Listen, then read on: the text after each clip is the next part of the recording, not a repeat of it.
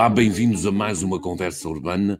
Desta vez o tema é habitação, é saber como é que andamos em termos de dar aquilo que é o primeiro direito às pessoas, saber como é que o Estado tem, infelizmente, recuado em atuar neste setor e sabendo que os problemas crescem. Eh, segundo últimas notícias, há mais 11 mil casas clandestinas nos últimos três anos a acrescentar aos muitos eh, núcleos familiares que já não tinham uma habitação digna. Eh, é um problema também também de convivência com aquilo que, com essa habitação informal que vai muitas vezes crescendo, nomeadamente nos grandes centros metropolitanos, em Lisboa e no Porto. Connosco vai estar António Brito Guterres, ele é investigador em estudos urbanos, Ana Pinho, da Faculdade de Arquitetura da Universidade de Lisboa e ex-secretária de Estado da Habitação, Isabel Raposo, arquiteta e urbanista, docente da Faculdade de Arquitetura de Lisboa. Olá, bem-vindos aos três, obrigado por terem aceito este convite eh, para uma conversa conversa que não é sobre pandemia, não é sobre Natal, é mesmo sobre habitação. Eh, a Economist dizia há uns tempos atrás que este era, porventura, nas sociedades ocidentais, o maior problema que todos que nós enfrentamos. No entanto, eu tenderia a dizer, mesmo às vezes à beira de uma campanha eleitoral, de grande disputa política, que isto parece não estar às vezes no, no centro das nossas preocupações. Ana Pinho, você que já foi secretária de Estado da Habitação, concorda comigo ou risca-me já do mapa em termos de comentário? Porque a mim faz mesmo impressão. Eu acho que, sabendo nós o peso que tem, eh, nomeadamente no orçamento familiar, eh, a questão da habitação, eu acho muito estranho às vezes que o país discuta tão pouco este problema. Concorda comigo ou estou para aqui a dizer uma asneira muito grande? Muito bom dia. Eh, em primeiro lugar, eu queria agradecer o convite e, convi e, e cumprimentar todos os, os colegas que estão presentes e que eu conheço bem e que é um quem é sempre um gosto estar. Eh, eu, eu tenho uma opinião ambivalente, ou seja, se por um lado, obviamente, até pela minha área profissional de investigadora dedicada a estas temáticas, eu queria sempre que se debatesse mais esta questão. Uh, acho que houve uma evolução nos últimos anos. Ou seja, a habitação esteve completamente ausente de qualquer agenda política e muito até de, de, de parte da agenda mediática, nos, no, nos, pelo menos a partir do ano 2000, 2000 e pouco, foi caindo. Uh, Criou-se a ilusão, porque foi mesmo uma ilusão que o PER tinha uh, resolvido tudo, uma ilusão completa, e não sei se felizmente, se infelizmente, é necessário normalmente que a habitação, isto é, isto é, internacional, não é só em Portugal, mas é necessário que a habitação passe a ser um problema que afeta a classe média para ela uh, voltar para um, uh, a cabeça das uh, agendas políticas, mediáticas e afins. Ou seja, até a nossa preocupação neste momento com as carências habitacionais mais graves, com as condições mais indignas, elas persistiram. Nós tínhamos milhares de pessoas a viver em condições perfeitamente indignas nas nossas cidades, há, há, há, décadas atrás. O PER ficou muito longe de resolver todas as situações, entre outras questões, porque nunca saiu da área metropolitana, ele só, sacou, só, só se aplicava aqui. Uh, hoje, sim, está na agenda política, está na agenda mediática. É claro que nós queremos sempre mais e a habitação nunca se resolve de forma rápida, mas uh, a sensação muitas vezes que eu tenho é que é necessário uh, termos uma crise que abranja de facto um, uma percentagem muito significativa da população e que já chegue ao que é a classe média uh, para voltar a fazer cabeçalhos, para voltar a estar em programas de governo e, e para se uh, o país sentir que isto é um desígnio que tem de dar resposta, pelo menos no século XXI, se não foi antes. António, concorda com, com, com a Ana? Ah, ah, esta gente não tem palco, ou esta gente que não tem casa, ou a maior parte das pessoas que não têm casa, não tem palco, não tem espaço, não tem presença para impor a sua agenda e estamos condenados a só discuti-la quando nos chega aqui o problema dos arrendamentos, do, do custo da habitação na classe média? Sim, em geral estou de acordo com o que a Ana disse e com a pergunta de David, que é de facto só voltamos a estar na agenda urbana a parte da habitação quando vai na ressaca da Troika, não é, das medidas tomadas, começou a haver um grande investimento estrangeiro uh, na habitação nas cidades e nos focos onde havia zonas de, de, de, arrendamento, que era basicamente no centro da cidade, E aí começou a afetar a classe média, que começou, obviamente, a falar sobre isso. Eu acho que uh, Ana tem razão quando diz que aumentou o debate sobre habitação e muito por essa via, é? da classe média estar em perigo, a classe média está mais perto dos meios de comunicação e de produzir eh, discurso. Aquilo que nós, o que não mudou muito ainda, é a percepção com que a sociedade uh, portuguesa viu a habitação. Nós tivemos, de facto, como a Ana disse, uh, o orçamento de Estado era quase nulo no respeito a novas soluções de habitação, a não ser para a questão do crédito bonificado. Isso fez com que o país fosse um país de proprietários, em tese, não é? É preciso ver que tipo de propriedade é, é que temos, mas em tese sim. O que pôs também o discurso muito numa questão individualista e pouco coletiva, porque eventualmente nos locais onde a maior parte dos cidadãos são inquilinos, uh, como por exemplo, se calhar na Alemanha ou em cidades como Berlim, a discussão coletiva sobre a habitação é diferente e tem um peso diferente. Então, eu acho que a percepção da habitação ainda não mudou muito, não é? A nível de discussão por causa disto, um pouco. Isabel, agora a sua vez também, e um bocadinho ainda sobre, sobre este tema. A, a questão que, que, nos, que, que, nós vemos, e os números dizem-nos isso, é que o próprio Estado tem vindo a recuar em termos de investimento eh, desde quase desde 1994, com, com, com mais acentuado eh, nos últimos tempos. E a minha pergunta tem a ver com nós precisamos mesmo que o Estado intervenha para conseguir equilibrar e conseguir socorrer aqui uh, a muita gente, ou há outras estratégias uh, mais individualizadas, se calhar, mais por grupo, que possam ser encaradas. Uh, está tudo dependente dos políticos, da lei, ou há capacidade para as próprias sociedades encontrarem outros caminhos para tentar resolver os graves problemas de habitação que têm? Bom dia. Em primeiro lugar, bom dia ao David, aos meus colegas, eu vou, talvez, se não se importa, David, vou começar por eh, fazer uma pequena reflexão sobre o nome da coisa, porque isso, de alguma forma, tem um impacto no olhar sobre eh, a coisa, ou o fenómeno, para falarmos mais uh, seriamente. Uh, uh, quando se fala de construção clandestina, está-se a dizer que é uma construção que é clandestina, que está escondida do olhar das pessoas.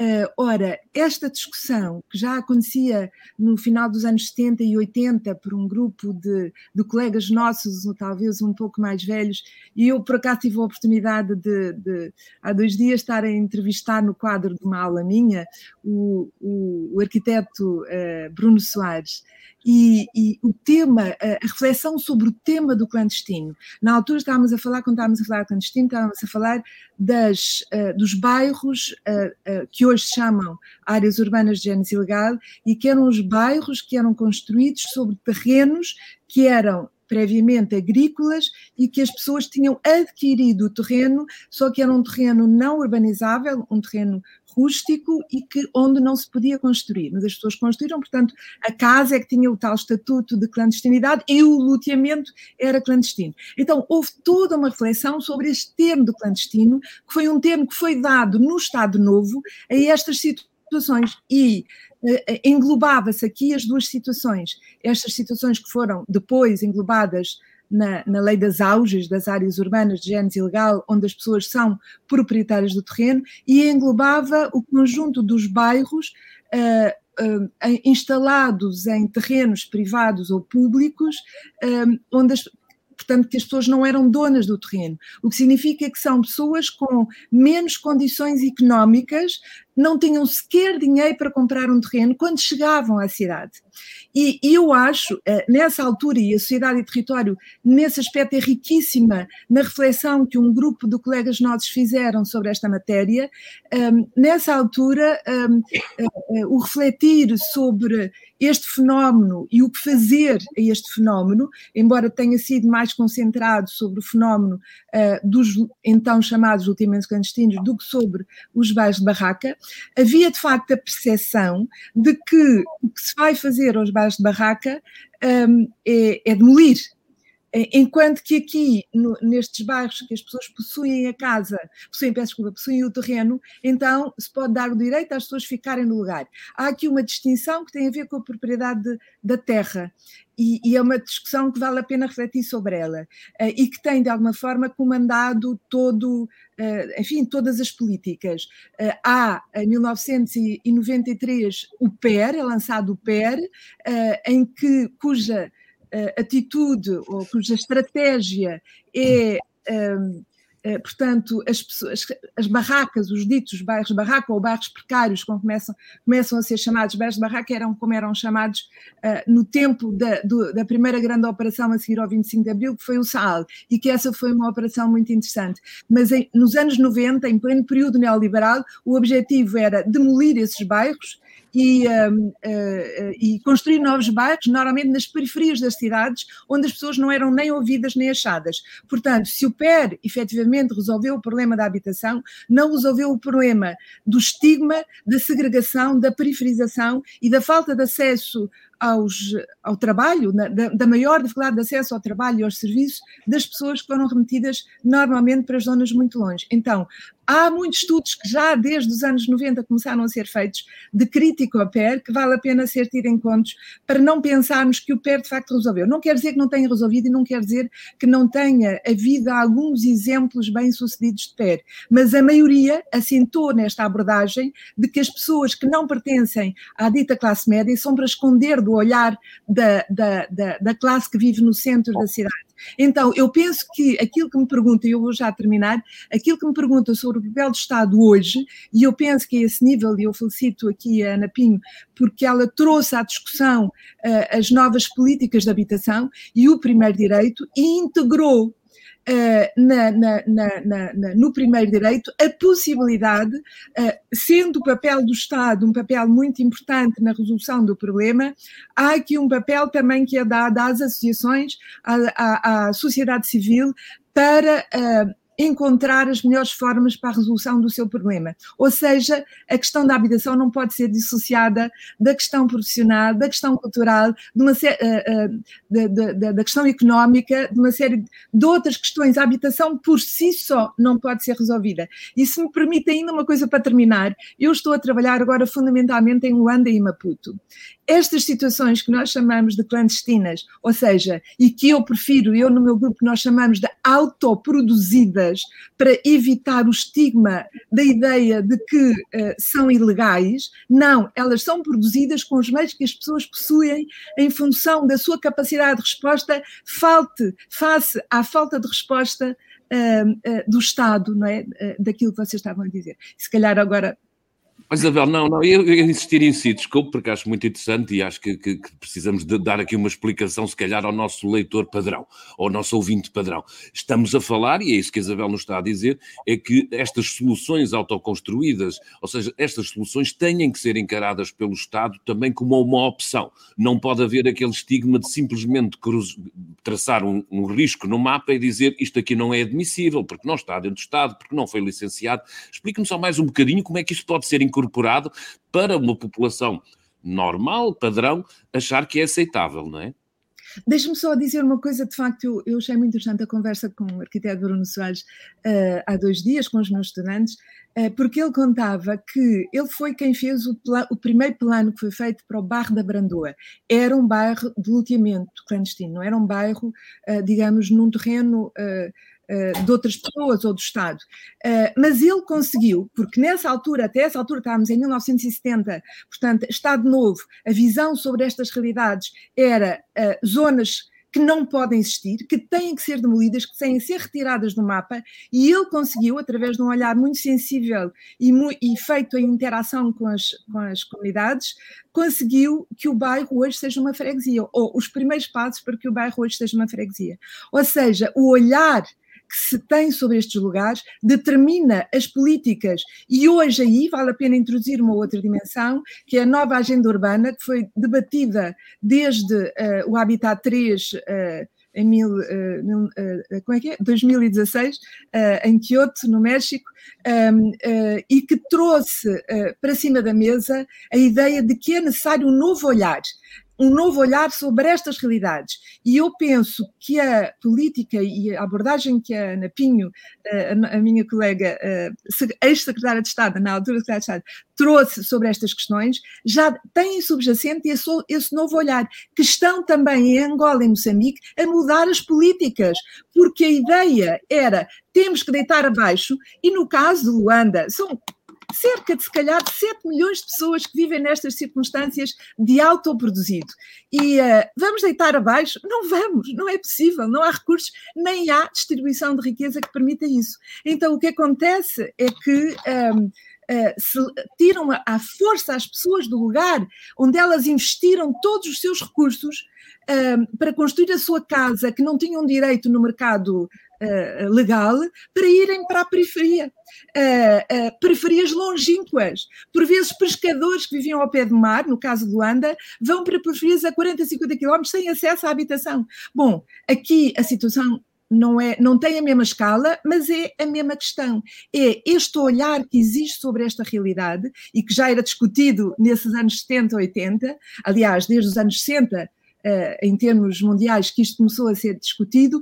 Que lugares são estes? Estes lugares correspondem uh, a este processo de urbanização crescente que traz para a cidade muitas pessoas que viviam no campo à procura de melhores condições de vida, porque o campo se estava a esvaziar dos seus, dos seus, lugares de produção e de emprego, e, portanto, vêm para a cidade à procura de melhores condições de vida uh, e não encontram resposta uh, para uma habitação digna. Então, elas instalam-se ou num terreno barato ou, uh, se não têm sequer condições para comprar esse terreno barato, instalam-se numa, num terreno que esteja livre, que se, quer seja público, quer seja privado, uh, às vezes os familiares já lá estão, as pessoas vão se juntando e instalam-se e fazem o melhor que conseguem as suas casas. Pois, Isabel, e o que nós temos é que incorporar essas estratégias também no Exato, Exatamente, essa é a minha perspectiva, essa é a minha perspectiva, ou seja, é fazer com e não fazer contra as pessoas.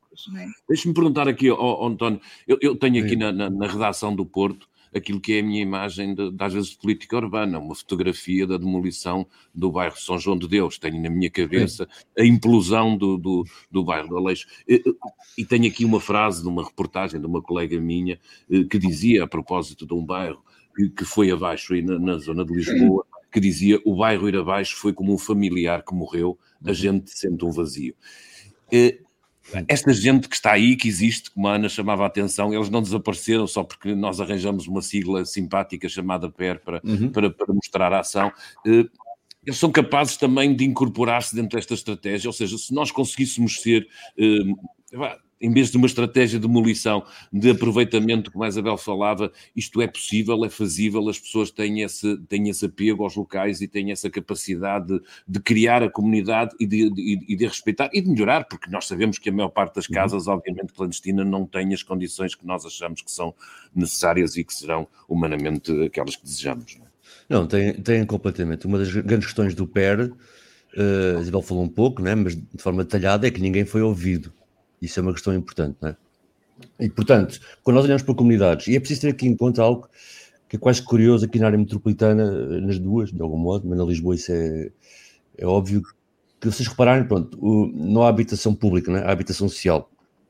Portanto, esse conceito de habitação pública em Portugal, e como vocês referem na introdução, comparado com a Holanda, isso não existe, é habitação social. E na Grande Lisboa, ela corresponde quase na totalidade a pessoas que foram realojadas de antigos bairros de autoprodução, que eram quase 100% pessoas que migraram para a cidade. Seja migrando do, do interior do país, seja migrando de outros países, não é? Alguns casos também, olha, no caso da família Maia aqui de Lisboa, que até morava no centro da cidade, família conhecida cigana, e foi expulsa porque ficou fora do arrendamento urbano, é, dos prédios de planeamento dos anos 20. E, portanto, é interessante pensar que, que isto diz muito também sobre a, a cidade onde estamos, não é? Como, como a Isabel disse, as pessoas vão para aquele local e a maneira como vão para aquele local e como se estabelece também define o que está mal não é, nesta cidade. Não há mobilidade nenhuma e, como vocês sabem, a OCDE definiu que em 2019 que é preciso cinco gerações para sair da pobreza em Portugal. Só para vos dar um exemplo, porque eu pé da minha casa há um bairro, havia um bairro autoproduzido que era a Corraleira, que agora está realojado e as pessoas chamam aquilo Val de Chelas, mas ninguém do bairro sabe o que é o Val de Chelas, não tem o nome que nós damos urbanístico, mas pronto, até esta desfiliação é interessante, não é?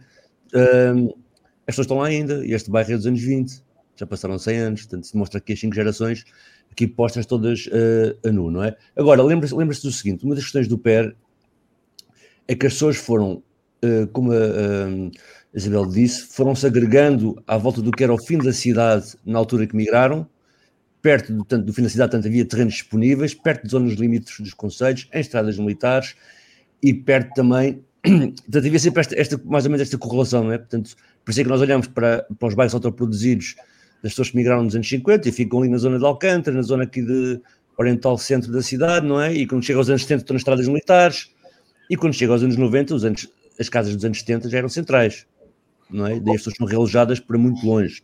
O, o, Agora, o, António, o António até via, na, suponho eu, na, na, nesta, nesta geografia que, nós, que, que, Lisboa tem, nomeadamente aqui traços do, do, do nosso passado colonial. E, Não, isso, é, isso é completamente interessante, que é, eh, e agora Isabel estava a falar disso, que é, temos uma, e só nós fomos ouvir, que às vezes fazemos isso pouco, as primeiras pessoas que foram autoproduzir estes territórios quando chegaram a Portugal, e é interessante perceber claramente que uh, Lisboa ganhou um formato colonial no, no seu tempo pós-colonial, que é muito interessante.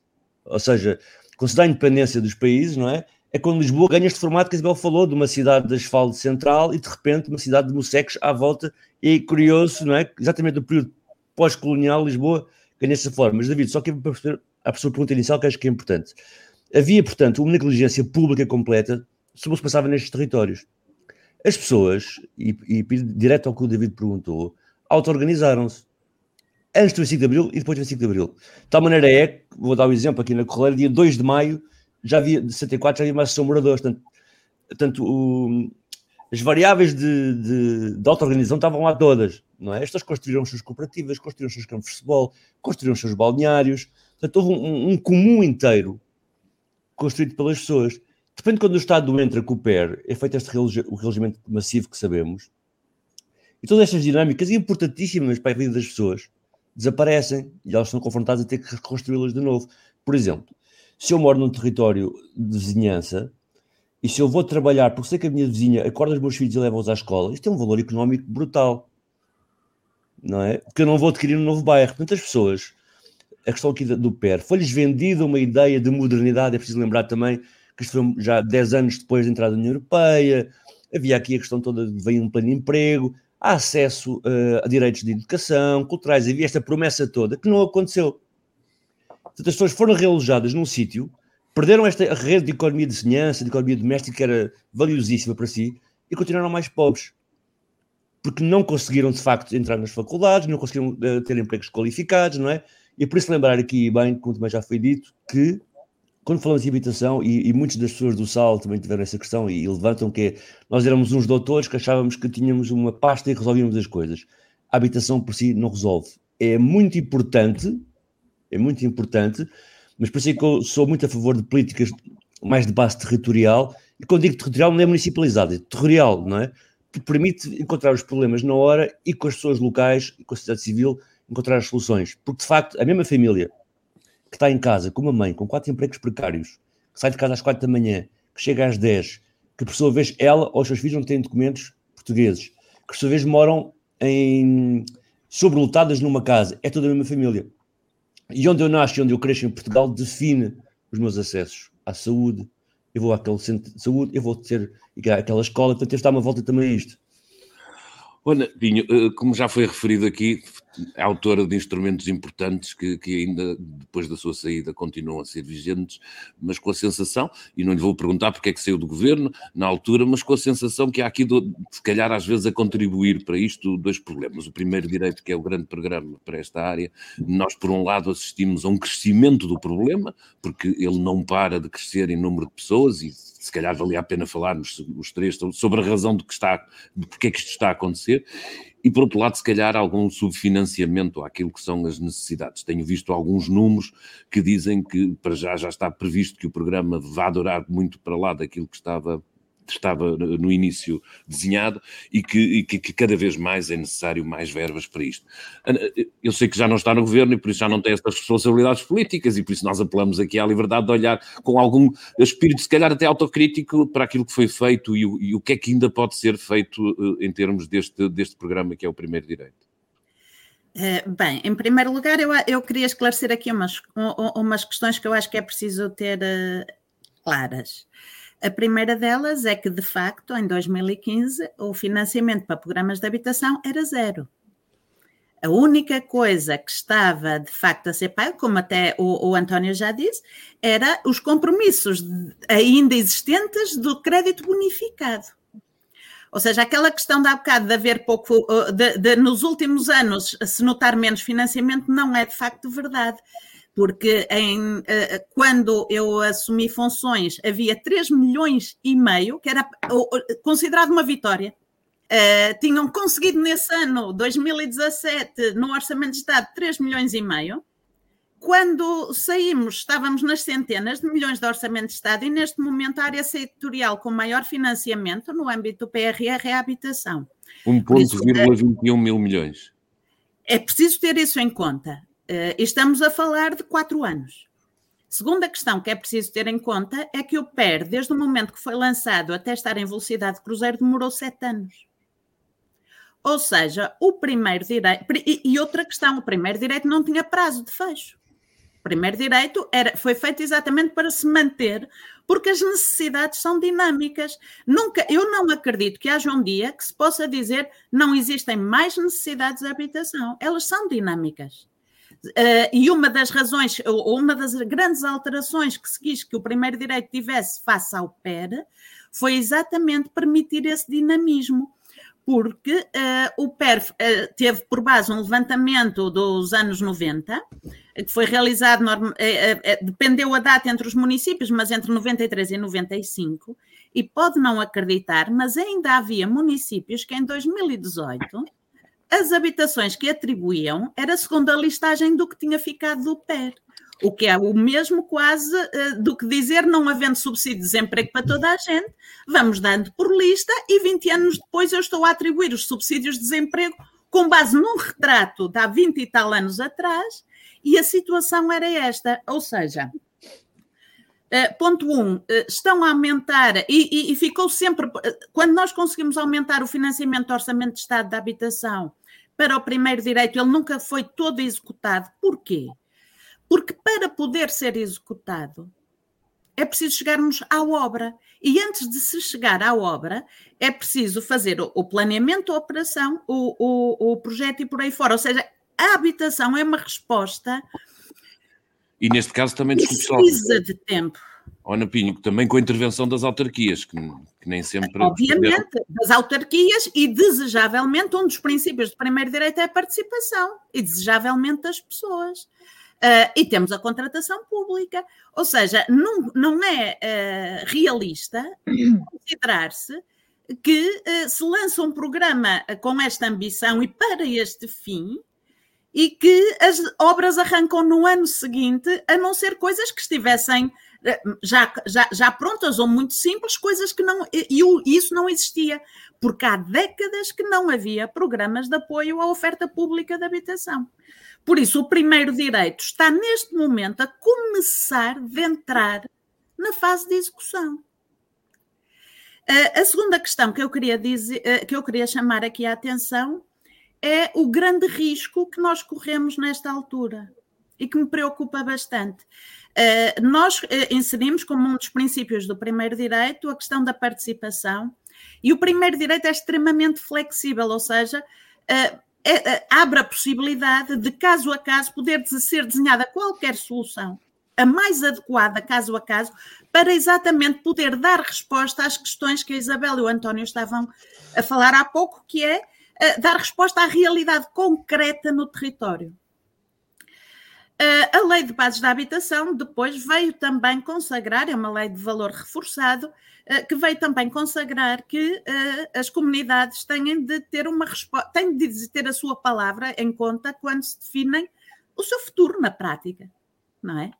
Uh, mas nós neste momento estamos num cenário uh, que, sem prejuízo de todos estes esforços e de todo o empenho que possa existir em toda, em toda a administração pública, estou a falar desde o governo central até os municípios, nós corremos um risco de, de, de estarmos a ser empurrados para repetir um PER.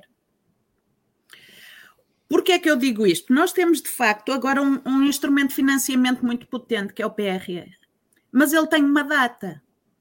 Ou seja, não é, é, é uma data europeia, ele tem de estar fechado a meio de 2026. Se fizermos uh, as contas aos tempos que eu acabei de referir, sem contar, esqueçamos a participação. Vamos só fazer projeto e obra. É extremamente difícil ter as casas prontas em março de 2026 e entregues em junho de 2026. Se somarmos a isso todo o caminho conceptual e, e, de política que foi feito, que é prévio ao lançamento de qualquer projeto, não é? Tem de se definir a estratégia antes de. Isto leva-nos para prazos de facto uh, muito difíceis de, uh, de, de serem viáveis. Ou seja, neste momento eu acho que corremos aqui, que está-se quase a, a, caminhar para um. O, o, entre a espada e a parede, que é ou se executa uh, com uma rapidez e com uma celeridade que não vai ter dó nem piedade, e executamos esta oportunidade financeira que sejamos honestos, com o Orçamento de Estado Nacional dificilmente teríamos algum, ou num curto espaço de tempo, um músculo financeiro deste calibre, ou então corremos o risco, fazendo as coisas como se consideraria que elas deveriam ser feitas, há de facto o risco da dificuldade de execução ser muito alta. Queria só aqui, ainda, peço desculpa, mas acrescentar aqui duas ideias relacionadas uh, que têm a ver com esta questão do aumento do aumento. Vamos cá, a primeira vez que se tentou levar, eu não sei ao certo quanto é que tem aumentado. Não estou a dizer que não aumentou. Estou a dizer que é preciso ter noção de duas coisas. Ponto um. Nunca tinha sido feito um levantamento nacional das uh, uh, situações que necessitariam de realojamento até 2018, porque o próprio PER era só áreas metropolitanas.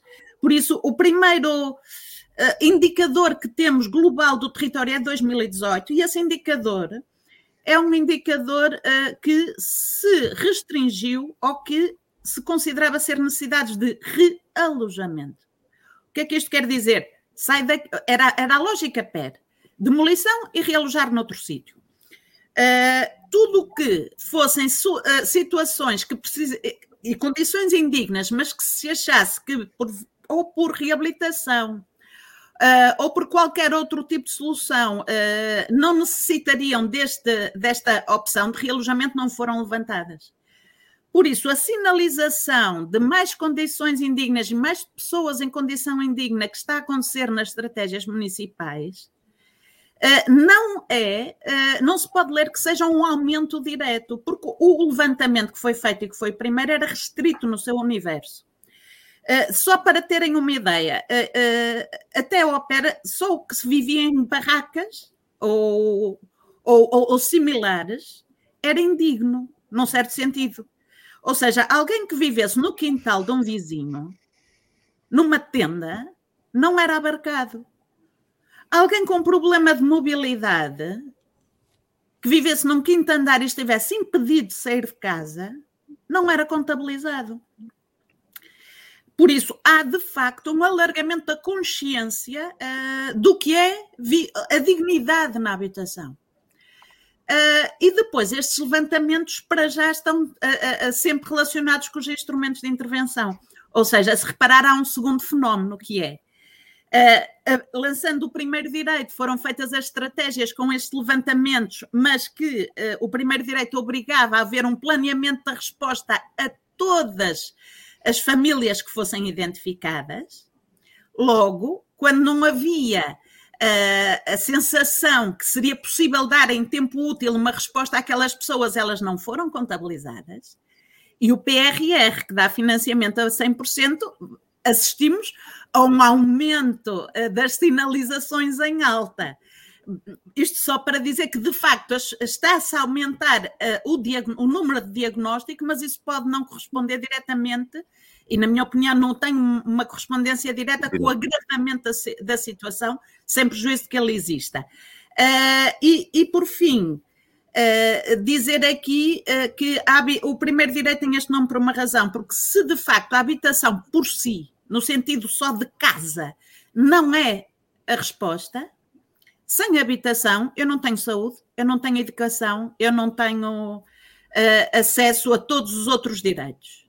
Eh, por isso, há aqui, se quisermos, o, o, a questão da territorialização que falava o António é muito importante, porque, num certo sentido, é, é uma pescadinha de rabo na boca. Eu preciso da habitação para aceder aos outros, e se eu não tenho os outros, eu nunca quebro o ciclo eh, de pobreza e de dependência habitacional. E a última só nota: nós centramos sempre muito nas áreas metropolitanas e, pela dimensão, isso faz sentido. Ou seja, sabemos que mais de metade das carências habitacionais graves estão nas áreas metropolitanas. Mas isto uh, tem de ser, ser visto em perspectiva. Eu recebi um município que tinha 70% das crianças no pré-escolar sem qualquer, sem casa. Sem casa como? A viver em, uh, em, em, em, soluções abarracadas. 70% das crianças do pré-escolar. Se o número global para Lisboa seria uma piada, não é? Se o número global de famílias é muito eh, pequeno comparado com o município da área metropolitana, o que isto vai fazer ao futuro de todo aquele uh, conselho é demolidor. Ou seja, é preciso que a nossa visão e que a nossa preocupação também não, não, não, não esqueça o resto do território nacional, onde às vezes encontramos situações que, colocadas em perspectiva, uh, podem ter uh, repercussões no, no, desenvolvimento, comprometer totalmente qualquer hipótese de, de futuro para um território.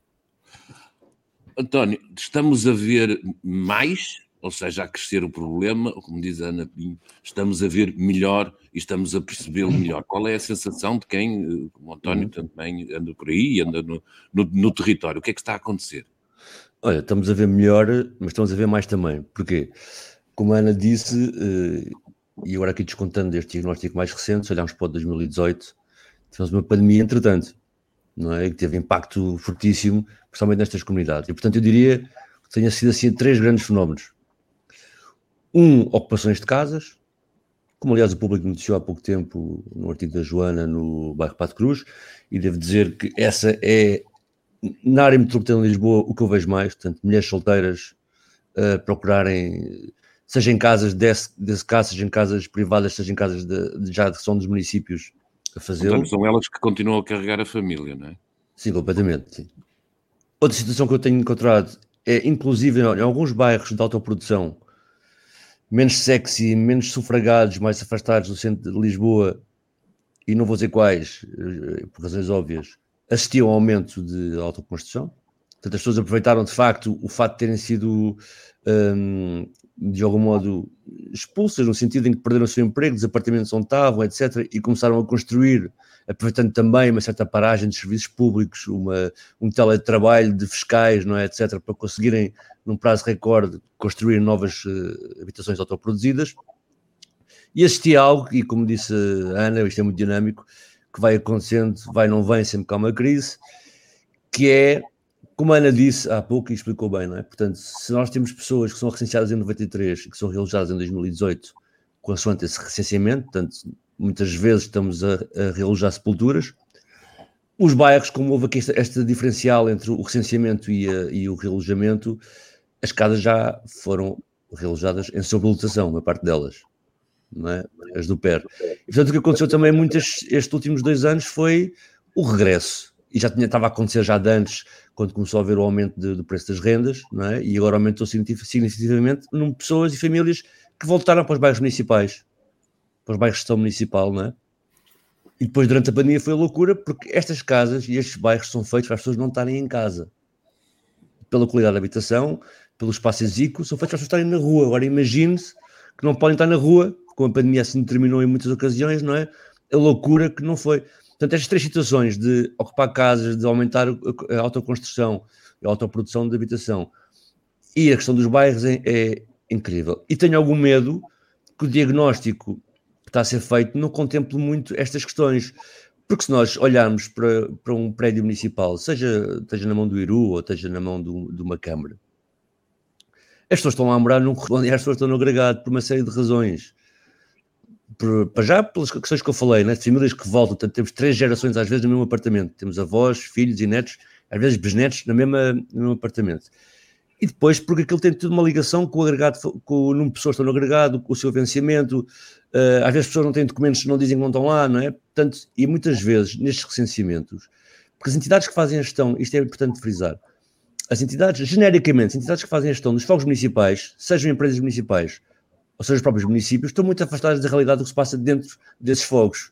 Muito afastadas. E, portanto, não sabe, portanto, tenho muito medo que, que aqui há, do ponto de vista de escala, um conjunto enorme de pessoas que podia ser beneficiária de, de, destes novos programas e que não está contemplada. Porque continuamos a pensar, e, a, e, a, e a, mesmo nos municípios, que já resolvemos esse problema com o realojamento. Agora, aqui está, a nível de escala, um problema gravíssimo. Sendo que, como não tem tido resolução, e como há um grande afastamento entre os serviços que gerem estas habitações e as próprias, estamos a começar a ter um conjunto muito diversificado de fenómenos de fraude. De, por exemplo, de pessoas que ocupam casas e que vendem o kit de ocupação. Não é? Eu ocupo a casa, dás-me 3 mil euros, por exemplo, eu ocupo a casa, ligo tudo e depois tu, o problema é ti o município, mas eu fiz o meu serviço. Temos problemas também, ah, temos também questões de própria comunidade definir. Não é? Imagina, eu estou, eu estou a morar com alguém, eu imagino que eu, eu, eu casalo-me com alguém do bairro vou morar para essa habitação, não é? E eu vendo a minha a outra pessoa. Não é? E continuo a dar os meus dados, mas vendo a minha outra pessoa. Ou até, e agora falar das ocupações que foram descritas no público e que são muito comuns, está a acontecer fenómenos de ocupação não feitos pelas pessoas que precisam, mas feitos por pessoas que conhecem bem este sistema e que ocupam as casas para as subalugar a outros. Portanto, temos casas neste momento vazias, então estão a ver só como é que, a nível de diagnóstico, diagnóstico desta situação e a escala que isto tem, porque estamos a falar de milhares e milhares de pessoas, e depois a subversão completa do usufruto público, né, da esfera pública destas casas, isto tem muito a ver também com políticas, que é este afastamento que existe realmente entre a gestão, não é? Isto é importante resolver e acho que, como a Ana disse, é dinâmico e o que se fez há três anos já não contabiliza o que está a acontecer agora e, porventura, tudo como fazer agora em tempo recorde, ignorando e repetindo os erros do passado, vou ignorar ainda mais estas dinâmicas agora de 2020, 2021. Obrigado. Se calhar o António já, já, antecipou um bocadinho aquilo que eu também ia dar de pistas para, para a Isabel. Isabel, eu, eu ia lhe perguntar, e o António já falou disso, eh, sinal de que a conversa está a fluir, que era olhando para aquilo que é o sistema dominante, eh, eu imagino que nesta altura muitos decisores e muita gente esteja a imaginar novamente um cenário de bairros sociais, de reconstrução eh, incentivada pelo Estado de grandes eh, dispositivos urbanísticos para alojar todos estes problemas nós já somos capazes de ter um discurso crítico mais imperativo sobre, este, sobre esta solução. Esta é a solução ou é às vezes, muitas vezes, se calhar, parte do problema. Ah, muito obrigada, David. Acho que é, acho que é uma, uma questão, é a questão, a questão, uh, sobretudo para quem se coloca uh, como eu, eu nunca tive no lado do fazer, nem da decisão das políticas, é no lado ou da investigação ou do ensino.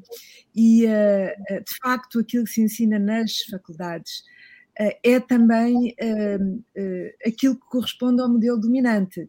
Eh, muitas vezes olha-se olha para esses, estes lugares e, e, e colocam-se os estudantes a, a, arrasar os lugares e, e, a imaginarem aquilo que consideram que deve ser o modelo de cidade ou de bairro para substituir esses, estes lugares que, que, que não correspondem ao nosso modelo do que é digno viver. Mas estes lugares são os lugares que são feitos com todo o saber das pessoas que aqui vivem. E são pessoas com imenso saber, até porque passaram por situações muitas vezes dramáticas da vida, e é muitas vezes através dessas situações que nós crescemos quanto pessoas. Então eu queria trazer para aqui um bocadinho em reflexão, a partir da sua, da sua reflexão, vamos considerar assim mais do que pergunta-resposta, de que há aqui uma, uma dimensão que é o sistema em que nós vivemos. E nós sabemos que neste contexto em que nós estamos a viver, uh, com os problemas da pandemia, que nos deviam ser suficientes para chamar a atenção alta e o modelo não serve, mas mesmo assim o modelo continua a reproduzir-se e a criar cada vez mais desigualdade. E se efetivamente existe algo de verdade naquilo que afirma de que o número cresceu, os números das situações uh, de, de bairros autoproduzidos cresceu, uh, pode ter a ver com as explicações que deu Ana Pinho, mas também pode ser expressão deste aumento da desigualdade, desta gentrificação do centro que se manteve e que continua a levar para a periferia muitas pessoas que estavam no centro, em condições também muitas vezes precárias, como a Ana uh, sublinha. Um, eu penso que a Ana Pinto também falou numa dimensão muito importante que eu queria trazer para aqui, que é o modelo de cidade, o modelo de território, o modelo de país, o modelo de urbanização. Este modelo é completamente obsoleto. Claro, a nossa cidade nem é assim tão grande, mas concentra-se aqui. Empresas, ou seja, um dinamismo económico que atrai as pessoas do campo, os campos continuam a se esvaziar. E enquanto houver este, este desenvolvimento tão desigual, que noutros países, noutras paragens, é absolutamente descomunal, não é? Portanto, uh, o caso Luanda que vos falava, não é? Com quase 10 milhões de pessoas, portanto, um terço da população do país. Ehm, como é que é possível haver uh, uma maior qualidade de vida para todos? E como é que. Eh, se podem uh, pensar soluções ou modelos habitacionais uh, que não sejam iguais àqueles que já se fizeram, porque foi esses que se reproduzem. De facto, a reflexão sobre novos modelos tem que passar por novos processos, novas estratégias, que têm que incluir, como falávamos há bocado, as pessoas como atores também dessa transformação. Uh, ou seja, não somos nós técnicos que temos a visão, a visão tem que ser encontrada, não somos só nós técnicos, vamos dizer, não é que os técnicos também não têm uma palavra a dizer, têm uma palavra também muito importante e por isso estudam e aprendam e têm mais referências de casos aqui e lá, de boas experiências. Portanto, o replicar, o, o aprender, o disseminar boas experiências é fundamental e há muitas boas experiências um, no mundo e a, a, questão que, ligando com a questão que colocava no princípio, que é, mas então é só o Estado que vai resolver? De facto, eu acho que não deve ser só o Estado, a dimensão cooperativa, associativa é fundamental e até parcerias com privados que sejam privados de escala local. Portanto, eu acho que nada está fora, desde que seja integrar. Tudo isto tem a ver com uma coisa que é fundamental. E os modelos, e eu sigo um autor, para mim é sempre muito querido, continua a ser uma grande referência, que é o Henri Lefebvre, que diz que os, o o produto, a cidade é, ou o espaço é produto social, ou seja, o espaço que nós vemos, os bairros que nós vemos são um produto da sociedade. Enquanto a sociedade for, for segregadora, segregada, tão diferente, tão, com tantas diferenças sociais, vamos produzir um espaço que é segregado e que é homogeneizado, que é a única coisa que se, que o sistema sabe fazer. Portanto, para assumir a diferença, isto foi mais uma coisa, acho que valia a pena convidar o, o arquiteto Bruno Soares, foi mais uma coisa que o arquiteto dizia. É preciso saber aceitar diversidade de modelos e de soluções. Só dessa forma Uh, uh, só dessa forma podemos incluir a diversidade social de que é feita uma sociedade. Uh, enquanto se continuarem a querer um, uh, de, demolir ou arrasar as comunidades indígenas nas várias partes do mundo uh, por um modelo ocidental que se considera que é um modelo bom, que tem tanto a ser discutido, não vamos conseguir fazer com que a Terra perdure. E a Terra está a clamar, e o vírus é um sinal disso, está a clamar por olhares muito mais generosos, muito mais abrangentes, muito mais interativos entre todos nós.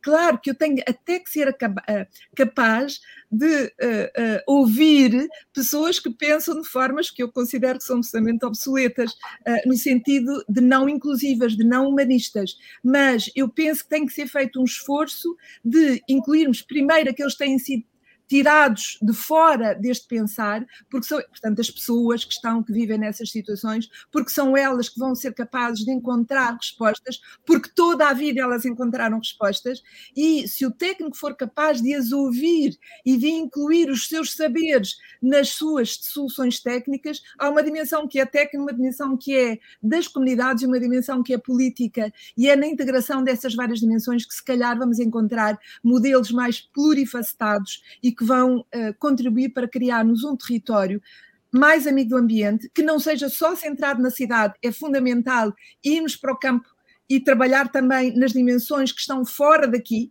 uh, porque isso aí está também o problema da cidade, não é? Portanto, o, o, o conseguir que haja mais condições de vida. Eu con, con, uh, continuo a considerar que a, a Associação da Habitação uh, soluções que incluam a habitação com a questão económica é, é, social e cultural é fundamental, porque de facto a habitação é um primeiro direito, mas ele está associado a todos os outros. Então, eu basicamente diria isto, ou seja, um modelo outro Uh, aquele modelo que não seja igual ao PER, como a Ana Pinto estava a dizer e como o David também estava a sugerir, requer um outro modo de fazer. Um modo de fazer onde todas as pessoas sejam ouvidas e, sobretudo, as pessoas que não, tenham sido, não têm sido ouvidas sejam efetivamente ouvidas. O pouco tempo que existe, eu não esqueço que no SAL uh, conseguiu-se trabalhar em cento e, e, e tal casos, cento e tal bairros, em dois anos Uh, nem tudo foi construído nessa altura e continua a construção uh, depois, é um facto. Mas houve um dinamismo enorme. Então, aquilo que eu diria, o que é necessário agora é que haja um dinamismo enorme de todos aqueles que estão interessados por esta questão da habitação, uh, que integrem as populações, que se integrem com os municípios, com os governos centrais, com a sociedade civil, com os técnicos uh, de, das várias áreas e que encontrem respostas que sejam criativas, que sejam amigas das pessoas e amigas do ambiente. Então, Isabel, olhando para aquilo que diz e, e, reconhecendo, obviamente, que temos todos crescido em conhecimento, em democracia, eh, nós temos tendência sempre a ressaltar o que é mau, mas nós, apesar de tudo, temos algum orgulho no caminho que temos feito, mas parece-me que há aqui um, um agente absolutamente crucial nisto, que são os municípios. Pelo menos pela minha experiência, que está mais distante, quem está no Porto, Poder Central olha para os municípios como sendo absolutamente fulcrais nisto e para os seus técnicos. Eu perguntava, e também depois estender a pergunta aos outros, eles estão melhor preparados? Uh, vocês formam técnicos, vocês também são responsáveis, estão nas faculdades, formam técnicos, formam gente que, que obviamente tem uma inteligência acrescida, que advém deste conhecimento e desta experiência que temos tido, mas eu perguntava, olhando até para aquilo que são às vezes as contingências da política, uh, com muita frieza e com muita crueza, os municípios estão preparados para essa, para essa uma ideia melhor de, de, de cidade, mais inclusiva, mais equilibrada, mais capaz de olhar para as comunidades que tem e não ser mais tão, tão dirigista às vezes como parece que a maior parte pretende ser? Eu vou começar com uma, vou tentar ser muito sintética e vou começar com uma resposta uh, positiva os municípios são, porque os municípios são feitos por pessoas e todos nós, como pessoas, somos capazes de ser melhor do que aquilo que somos. Portanto, todos nós somos capazes de crescer. Partindo dessa perspectiva, eu acho que sim, os municípios são, ah, digamos, uma entidade fundamental em todo este processo. Agora, os municípios são muito influenciados têm sido, portanto, este é, é, o lado negativo que é preciso trabalhar, têm sido influenciados por uma visão que vem do movimento moderno, de que o, o, o Le Corbusier, que é o pai desse movimento, queria deitar abaixo todo o Paris medieval. Uh, imagino o que seria Paris se, se tivesse deitado abaixo toda essa riqueza.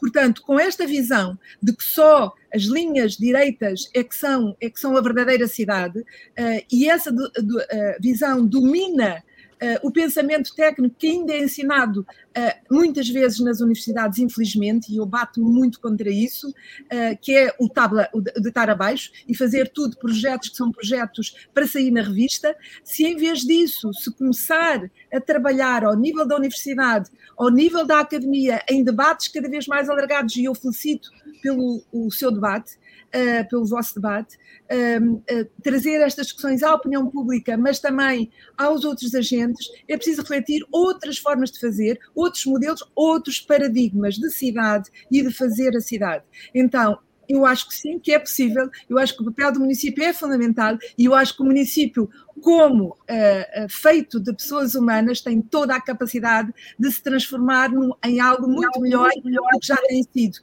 embora havendo uma diversidade de modelos e de, de, de municípios, há uns que são, mais, têm mais esta capacidade, outros têm menos, mas têm seguramente isso, eu penso que toda a gente é capaz de ser melhor.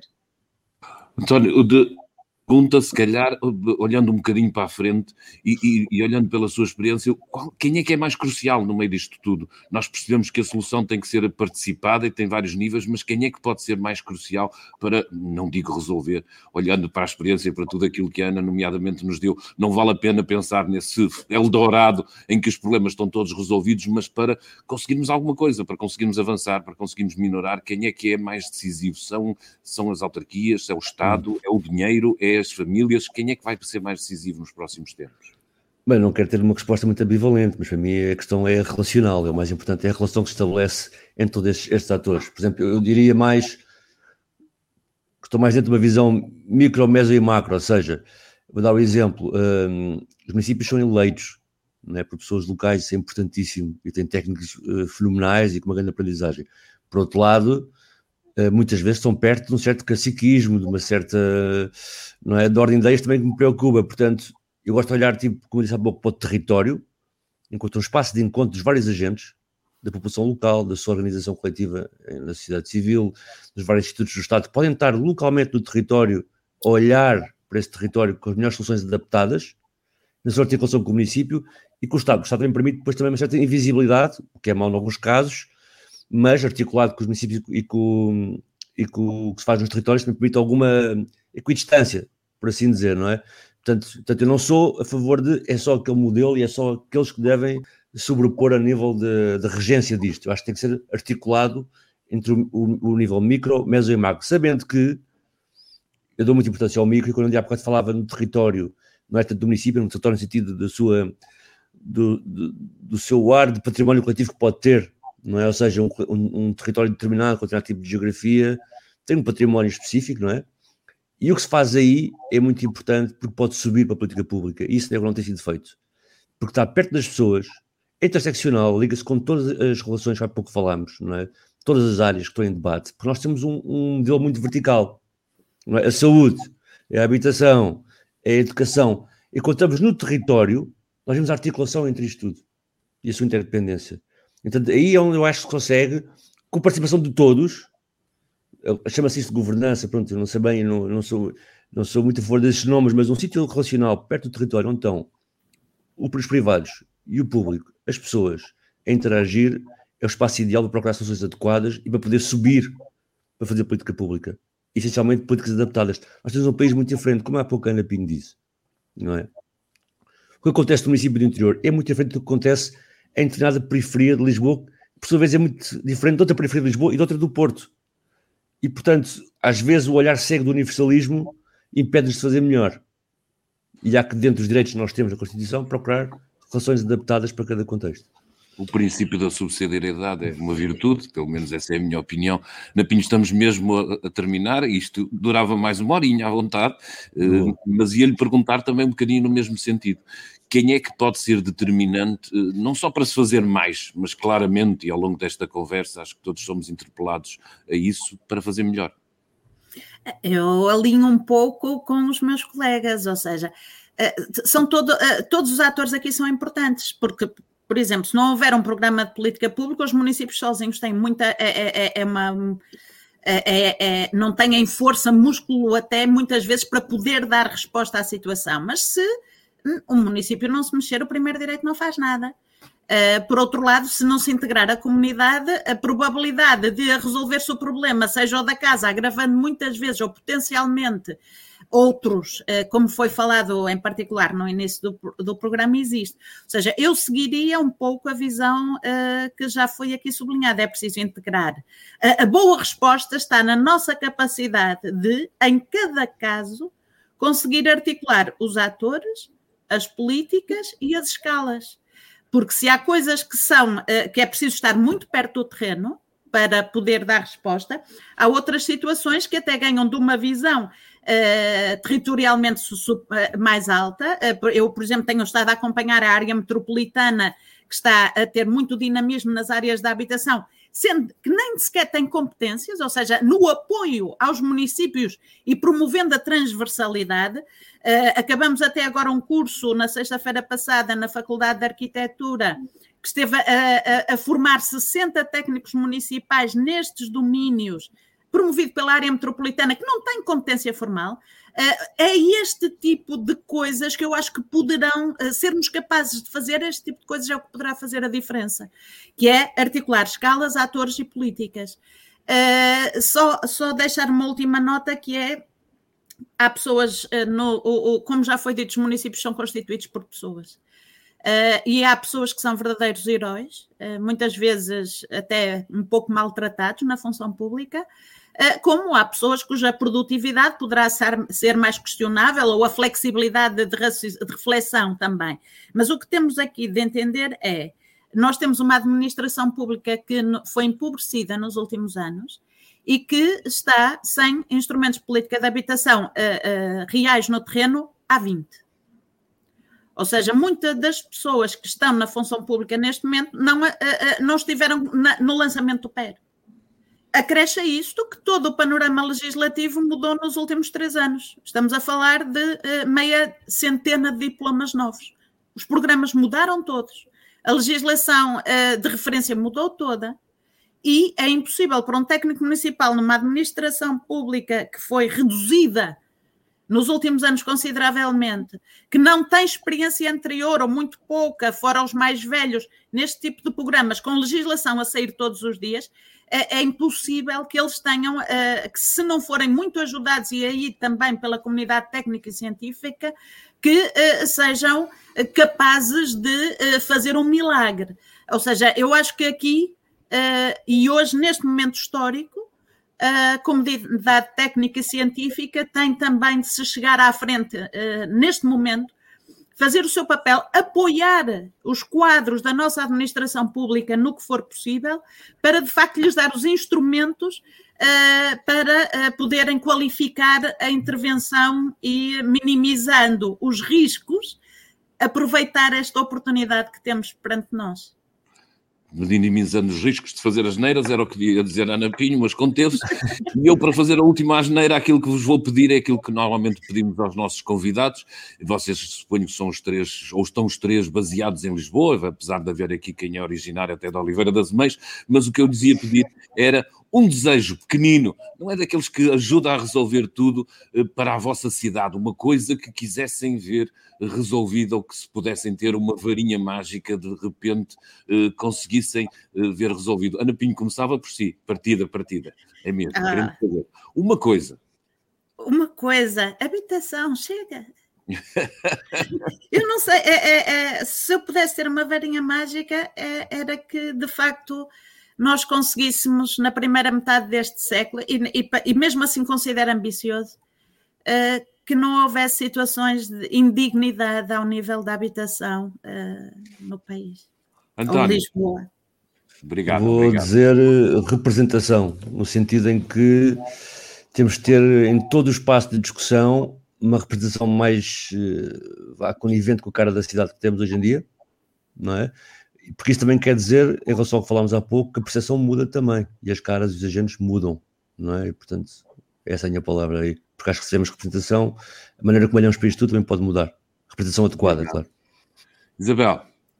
Eu, eu talvez acrescentava, uh, para não repetir coisas, uh, uma noção àquelas três pontos, e agora a este que, que, que a Ana Pinho dizia, atores, políticas e escalas, e agora o, o António fala em representação e eu falará, falava em modelos, uh, porque os modelos são exatamente o resultante de uma cidade que é feita pelas pessoas uh, para as pessoas. E, portanto, se conseguirmos criar maior dinamismo, portanto, uh, a varinha mágica, maior dinamismo de, de fazer com as pessoas, a partir delas, e eu estou a falar, sobretudo, não com os atores imobiliários que já estão em cena, não precisam de ninguém, para falar por eles, mas com os atores que estão invisibilizados e que não têm tido voz.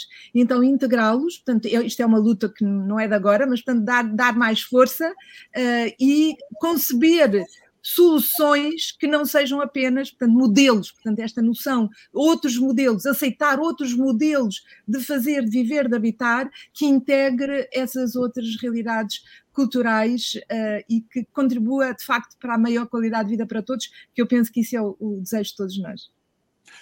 Muito obrigado aos três, obrigado pelos vossos desejos e especialmente obrigado pela essa conversa. Espero que os nossos ouvintes espectadores tenham tido a mesma sensação que eu tive de sentir-se a rasgar os preconceitos e as ideias feitas ao longo desta conversa. Foi brilhante e eu muito obrigado pela vossa participação. Foi um luxo.